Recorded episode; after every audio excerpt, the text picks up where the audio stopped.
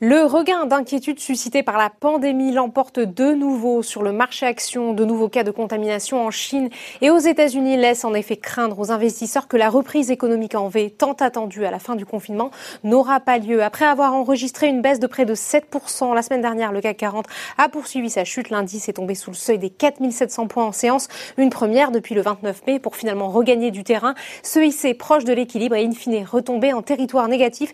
Le CAC 40 termine à moins 0, 49% vers les 4815 points.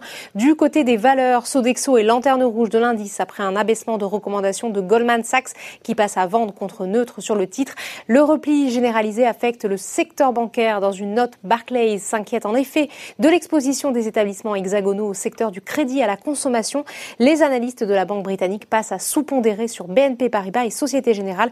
Résultat, les titres perdent respectivement 1,93% et 2,42%. Le luxe très exposé au marché asiatique est également pénalisé par la crainte d'une deuxième vague. LVMH chute d'un peu plus de 2%, Kering de 1,41%. À l'inverse, les valeurs technologiques sont bien orientées. Atos est en tête de l'indice, plus 4,37%. Worldline gagne 1,89%. Saint-Gobain, valeur défensive, est également recherché aujourd'hui sur l'indice. Le secteur de l'aéronautique, massacré au plus fort de la crise, est en hausse, porté par le redémarrage du trafic aérien. Airbus gagne notamment 1,57%. Le titre bénéficie également note de Crédit Suisse qui confirme sa recommandation sur le titre. Du côté des autres classes d'actifs à risque, les cours du pétrole sont aussi affectés par les inquiétudes sur le redémarrage économique, ce qui affecte le titre total qui chute de 1,15%. Outre-Atlantique, les marchés sont emportés par la tendance baissière, alors que certains États observent ces derniers, ces derniers jours pardon, un bond des infections au Covid-19.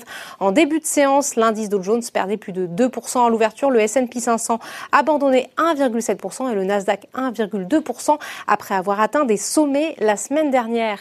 Voilà, c'est tout pour ce soir. N'oubliez pas, toute l'actualité économique et financière est sur Boursorama.